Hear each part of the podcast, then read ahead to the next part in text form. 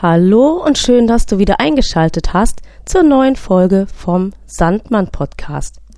Vielleicht hast du es schon mitbekommen, die heutige Folge heißt ganz simpel meine Sandmann-Geschichte.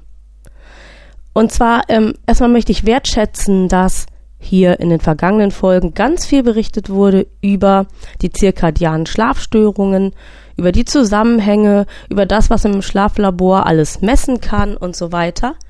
Aber was mir eigentlich gefehlt hat, das ist nämlich die Frage, wo bleibt dabei eigentlich der Patient? Und deswegen möchte ich heute meine Sandmann-Geschichte erzählen.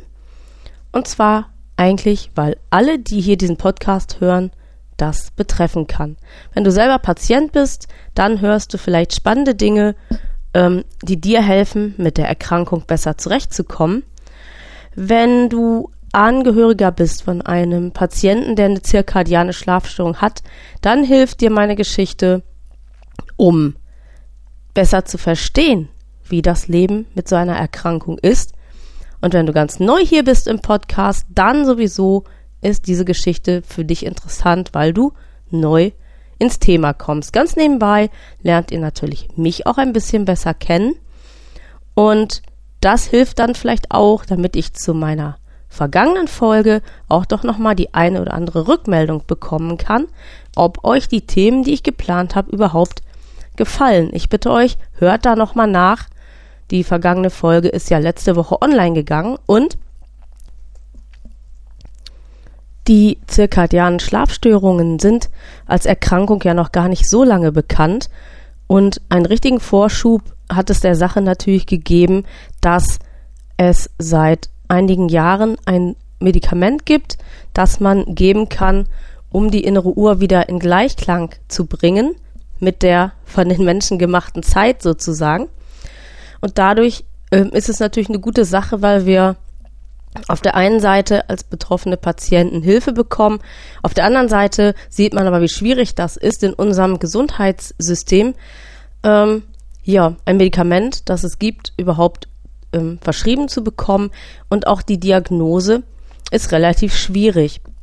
Viele Patienten haben einen langen Leidensweg hinter sich, weil niemand eigentlich erkannt hat, was da los ist und weil niemand verstanden hat, was da los ist und ja, ich glaube, dass Menschen, die das nicht haben, sich überhaupt gar nicht gut vorstellen können, wie das eigentlich sich anfühlt und dass man dagegen wirklich sehr, sehr wenig tun kann. Bei mir ist das so gewesen, dass ich eigentlich als Kind immer schon sehr, sehr wenig geschlafen habe und ähm, da haben alle gesagt, ah ja, das ist ein aktives Kind, ein wissbegieriges Kind, ein neugieriges Kind, ein verspieltes Kind und ich konnte das auch ganz gut kompensieren, den wenigen Schlaf und ähm, somit hat sich eigentlich niemand Gedanken um diese Sache gemacht. Ich auch nicht. Und ähm, ich machte dann meine Schule zu Ende und äh, ging ins Studium. Und da merkte ich, dass ich teilweise in den Vorlesungen ähm, Schwierigkeiten hatte zu folgen und mich zu konzentrieren. Und äh, wenn ich das so angesprochen habe, dann haben die Leute eben auch wieder zu mir gesagt, ach du, ein Studium ist anstrengend, da kommt eine Menge Input, das ist einfach so ähm, da musst du einfach zwischendurch mal Pausen einlegen und so weiter. Und dann wird das schon klappen. Hat auch geklappt. Aber irgendwie, jetzt in der Rückschau, denke ich, dass vielleicht schon damals auch etwas nicht gestimmt hat. Dann ging ich ins Berufsleben und musste eben, wie das so ist im Angestelltenverhältnis, von morgens äh, Zeit X bis Nachmittag Zeit X meine Arbeitszeit abliefern und eigentlich konnte ich das auch ganz gut, aber ich habe gemerkt, dass ich abends oft sehr, sehr erschöpft war und so. Ich habe auch ganz viel gemacht, viel Sport und alles Mögliche. Und ähm, da haben dann alle gesagt, na ja, du mutest dir vielleicht ein bisschen viel zu. Also, ähm, da du die Arbeit ja nicht reduzieren kannst, musst du eben deine Freizeit reduzieren. Und da habe ich gemerkt, dass das eigentlich auch nicht stimmen kann. Denn die Dinge, die mir gut tun, die mir einen Ausgleich geben zur Arbeit, dass ich die reduzieren soll, das kann eigentlich auch nicht der richtige Weg sein und ich habe es auch nicht getan. Ich habe meine Freizeitaktivitäten und vor allen Dingen nicht den Sport reduziert, sondern so weitergemacht und meine Arbeit auch nicht reduziert. Also ich konnte das Problem eben nicht lösen. Ich war in einer Klammer gefangen von Leistungsanforderungen und Hochs und Tiefs, die ähm, sich abwechselten. Aber ich konnte nicht die Probleme lösen, weil ich an keinem Punkt irgendeinen Abstrich machen konnte und auch nicht machen wollte. Ich merkte aber, dass die körperlichen Symptome, also ich wurde irgendwie schwächer, also das ist jetzt ein Prozess, ich werde dieses Jahr 50, das ist jetzt ein Prozess, der sich über Jahrzehnte hinzieht und ähm, ja, und ich merkte einfach im Laufe der Zeit, dass das immer schwieriger wurde, dass ich ähm, vor allen Dingen launischer wurde. Ich bin immer schon ein Mensch, der ein bisschen launisch ist, aber das wurde so, dass ich mich selber nicht mehr leiden konnte.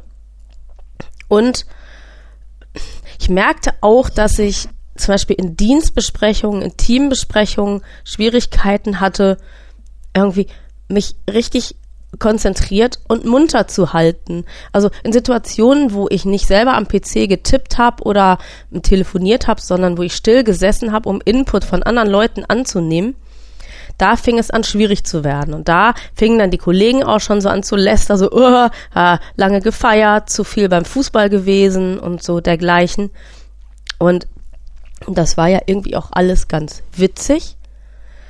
Aber ich merkte, dass das alles irgendwie nicht mehr geht. Und das Erste, was man natürlich denkt, weil es auch in den Medien so ähm, berichtet wird, dass ja die Depressionen auf dem Vormarsch sind. Ganz viele Menschen haben Depressionen und mein Vater war sogar ähm, manisch-depressiv. Wenn man bei Non-24 ja immer sagen muss oder bei diesen zirkadianen, bei allem, was zum Kreis der zirkadianen Schlafstörungen gehört, dass es ja, und das wurde in den Beiträgen ja auch gesagt, äh, auch Zeiten gibt, wo die biologische Uhr im Gleichklang ist. Das heißt, dann spürt man über, also nein, man, ich habe da überhaupt nicht gespürt, ähm, dass irgendwas anders sein könnte, sondern ich habe gedacht, ach super, das hast ja gut, ähm, diese Klippe hast du gut umschifft, bist wieder gesund, alles ist wieder in Ordnung. Und dann ging das Drama irgendwann, wenn die ähm, Verschiebung wieder zu doll ist, dann natürlich geht das wieder von vorne los.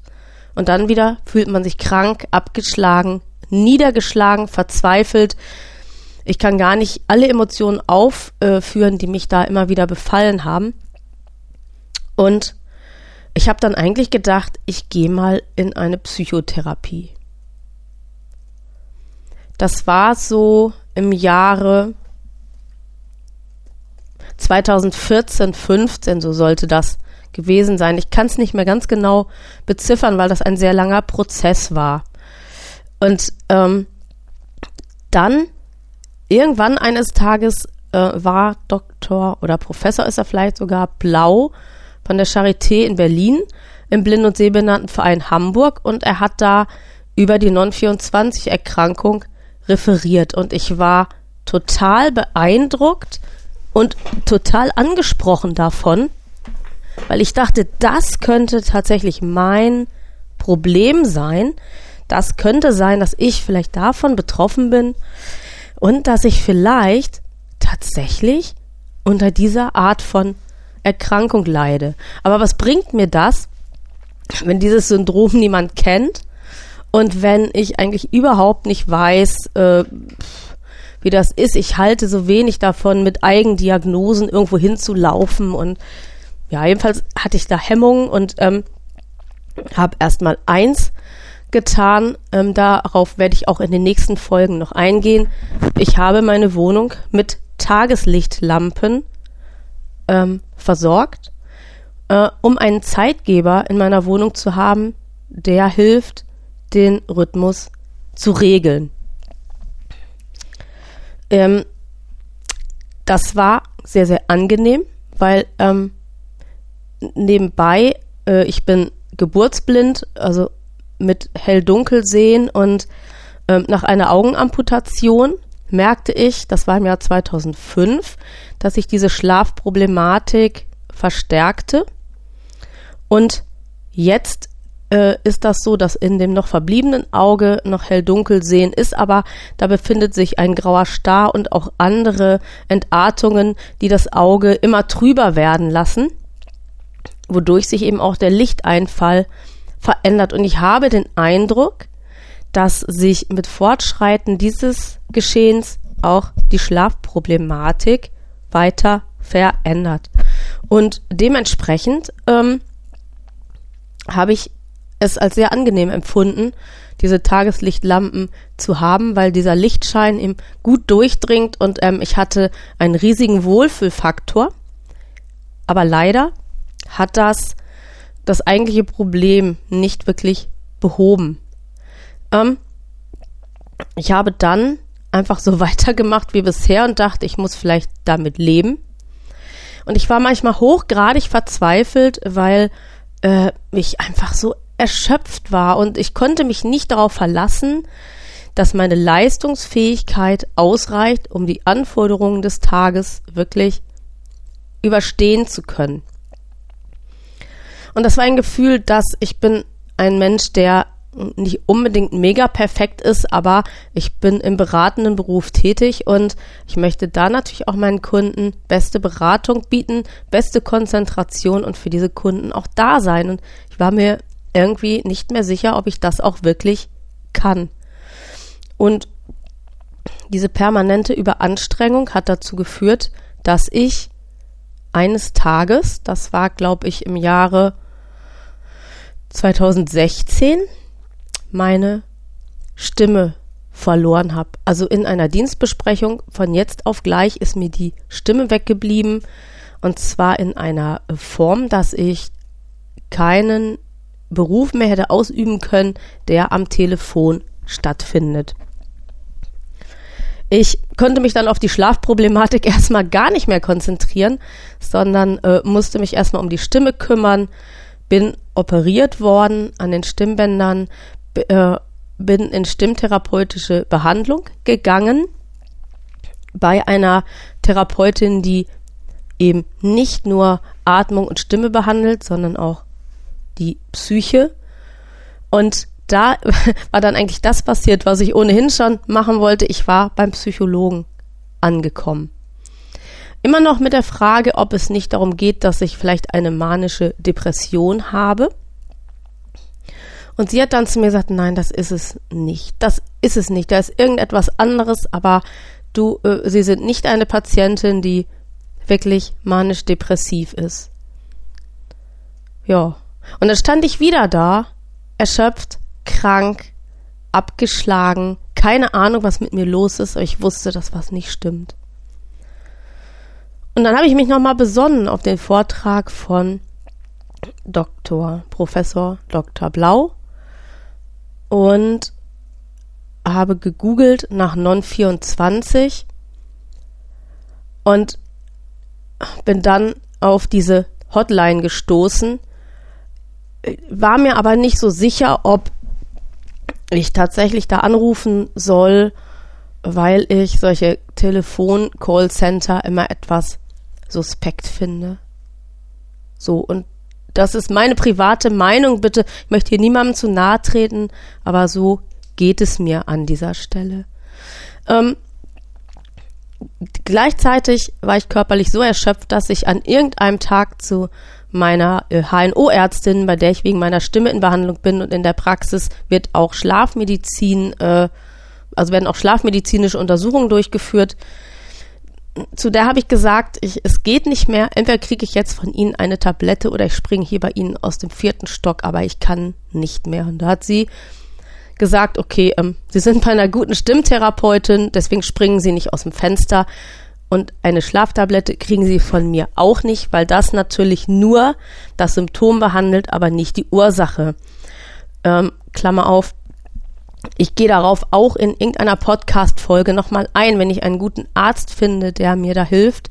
Äh, Schlaftabletten und auch die, die man ohne Rezept bekommt, sind tatsächlich, bergen die Gefahr, ein hohes Abhängigkeitspotenzial zu haben und dass ähm, ist tatsächlich unbedingt zu vermeiden, weil man braucht dann mehr, mehr, mehr und es beseitigt tatsächlich nicht das Problem. Und erholsamer Schlaf ist dadurch auch nicht gewährleistet. Das, davon konnte ich mich, also bevor das so richtig akut wurde, habe ich mich mit diesen äh, Mitteln therapiert und ähm, hatte einen so starken Medikamentenüberhang. Das heißt, ähm, wenn ich dann aufstehen musste, war ich immer noch so müde, dass es dann irgendwie auch nicht besser war, als müde von der Non-24-Erkrankung zu sein, so dass ich sagen muss, aus meiner Sicht ist das keine Option. Klammer zu. Ähm, ich habe keine Tablette bekommen, aber ein mobiles ähm, Schlafüberprüfungssystem. Ähm, also praktisch ein kleines Schlaflabor für zu Hause. Und das Ergebnis war, dass die Schlafphasen, darauf gehe ich auch in einer nächsten Folge nochmal ein, wie überhaupt der Schlaf aufgebaut ist und was, ähm, was guter Schlaf überhaupt ist. Ähm, die, Schlafphasen waren so durcheinander, dass die Ärztin gesagt hat, sowas habe ich noch nie gesehen, ich kann das auch nicht behandeln, wir sind ja nur, Schlafmedizin ist eben ein Produkt unserer Praxis, aber wir sind da keine Experten. Ich überweise Sie überall hin, wenn Sie einen Arzt finden, der das kennt und das behandelt. Aber wir können das hier nicht. Das ist keine Schlafapnoe oder irgend so und sowas, sondern das ist irgendwas Fremdes. Das haben wir noch nie gesehen. So, und dann, oh, habe ich im Jahre 2018, also das ist ein Prozess, der sich tatsächlich, wie ich sagte, über Jahrzehnte hingezogen hat, tatsächlich bei der Hotline angerufen. Und ähm, ich höre viel Kritik über diese Hotline. Ich finde auch, auch wieder meine private Meinung bitte, einiges, was da ist, nicht so richtig angenehm und patientenfreundlich, weil es sehr undurchschaubar und intransparent ist, was die eigentlich tun. Daher die Aufforderung, wer, vielleicht hört ja jemand mit, der bei dieser Hotline arbeitet oder beziehungsweise der da der Chef ist und vielleicht ähm, mag diese Person ja mal diesen Podcast zum Anlass nehmen, uns Betroffene einmal aufzuklären, was überhaupt der Sinn dieser Hotline ist, denn was die Patienten stört, ist, dass sie vieles gefragt werden, was sehr, sehr privat und intim ist und das mag einfach nicht jeder rausgeben und sagen. Gut, dennoch ähm, wurde mir ein äh, Mediziner empfohlen in Hamburg, der sich da gelistet hatte. Wie auch immer das geht, da gibt es ein Register von Ärzten und die empfehlen dann jemanden. Äh, es hat da, es gibt auch andere Geschichten. Möglicherweise, wenn wir diese Hotline nochmal kritisch betrachten wollen im Podcast, kann ich dazu auch nochmal Storytelling machen. Aber da, hm, ich habe einen Arzt gefunden, der obwohl er mir nicht besonders sympathisch war, mir nochmal so ein mobiles Schlaflabor mitgegeben hat und gesagt hat, wir machen mal Versuch ähm, und Irrtum. Also, wenn ich gebe Ihnen jetzt für einen Monat dieses Medikament, denn ich sagte ja, es gibt mittlerweile ein Medikament, das muss man zwar sein Leben lang einnehmen, aber es ähm, hilft eben, es ist ein Taktgeber für die innere Uhr, ein äh, Melatonin-Agonist, also praktisch eine, ein verstärktes, ein verstärktes Melatonin, um das jetzt mal laienhaft auszudrücken. Und das soll eben den Schlafimpuls, den Einschlafimpuls anstoßen, äh, ähm, damit man eben einschläft und damit die Schlafphasen sich normalisieren. Und ich darf sagen, dass bei mir das wunderbar funktioniert hat. Die ersten Nächte waren ganz, ganz schwierig. Erstens habe ich geschlafen wie ein Stein, also 10, 12 Stunden und außerdem äh, hatte ich wüsteste Albträume. Das steht aber auch auf dem Beipackzettel, dass das passieren kann. Und anschließend, da hat sich dann meine Therapeutin tatsächlich Sorgen gemacht, hatte ich sowas wie eine manische Phase, weil ich auf einmal wieder Kräfte und Energie hatte, die wie seit Jahren nicht mehr und vielleicht auch noch nie in meinem Leben. Und dann irgendwann nach drei, vier Wochen ähm, normalisierte sich das und ich kann heute sagen, dass ich mit diesem Medikament, das ich eben abendlich ähm, einnehme, tatsächlich ähm, wieder einen guten Schlafrhythmus habe, selbst wenn ich, das bleibt nicht aus, dass man, dass ich nicht immer so viel schlafe, wie die Medien denken, dass es ausreichend wäre. Aber selbst wenn ich wenig schlafe, dann ist der Schlaf offenbar so ähm, strukturiert, dass ich mich erhole, dass mein Körper regenerieren kann und dass ähm, ja ich mich einfach meiner Ressourcen versichern kann, dass ich weiß, ich kann die Anforderungen des Tages gut überstehen. Und ähm, das hat mir so, so viel Lebensqualität wiedergegeben. Und ich kann jeden, der hier eine zirkadiane Schlafstörung hat, nur animieren. Vor allen Dingen, wenn ihr nicht als Freiberufler arbeitet oder so, sondern wenn ihr wirklich morgens am Punkt X fit sein müsst, dann empfehle ich euch absolut, euch da in Behandlung zu geben, begeben und auch die Unannehmlichkeiten, die möglicherweise diese Hotline äh, auf euch ausübt, ähm, oder die Unsicherheiten oder die Irritationen vielleicht einfach hinzunehmen und doch ähm, da durchzugehen. Ähm, man muss nicht, um für Non-24 diagnostiziert zu werden, äh, über diese Hotline gehen. Wenn ihr im Internet googelt und findet eine Liste von Ärzten, die das behandeln, ich glaube, beim DBSV auf der Seite gibt es auch eine, dann könnt ihr natürlich auch da bei einem Arzt einen Termin machen und sagen, ich möchte bitte untersucht werden wegen Non-24. Man ist nicht gezwungen, aber wenn man Schwierigkeiten hat, selber einen Arzt zu finden oder so oder gar nicht so weiß, wie man anfangen soll, dann ist das auf jeden Fall eine Option. Was ihr auf jeden Fall, ähm, was du auf jeden Fall machen solltest, und das ist echt auch ganz gut, um das mal im Griff zu haben, für ein Schlaftagebuch. Das braucht der Arzt, damit er sehen kann, wie ist die Schlafdauer und wie ist auch die Schlafqualität. Also da kann man zum Beispiel auf einer Skala von 1 bis 6 oder einfach mit den Schulbezeichnungen sehr gut, gut, befriedigend, ausreichend und so weiter. So habe ich das gemacht und mein behandelnder Arzt sagt, dass das für ihn ausreicht und sehr hilfreich ist. Ja, das ist also meine Non-24-Geschichte und ich bin sehr, sehr froh, dass die durch die Gabe des Medikaments so gut für mich ausgegangen ist. Und ich wünsche euch allen, dass auch ihr, Betroffene, Angehörige und Neulinge aus dieser Geschichte etwas mitnehmen konntet und dass ihr ähm, jetzt einfach ein anderes Gefühl habt, möglicherweise auch zu der Frage, will ich denn eigentlich mein Leben lang ein Medikament einnehmen? Und ich bin klar auf dem Standpunkt, das lohnt sich. Ich wünsche euch hiermit erst einmal einen guten Schlaf, viel Tageskraft und wir hören uns zur nächsten Folge dann wieder. Ähm, ich möchte aber nicht versäumen, euch zu bitten, mir bei iTunes oder O-Tunes äh, eine Bewertung für diese Folge dazulassen. Das hilft auch anderen Menschen, diesen Podcast aufzufinden. Je mehr Bewertungen man hat, umso sichtbarer ist der Podcast auch. Und wer jetzt denkt, Mensch, die, ich möchte mit Frau Schweppe mal sprechen, das ist natürlich auch möglich.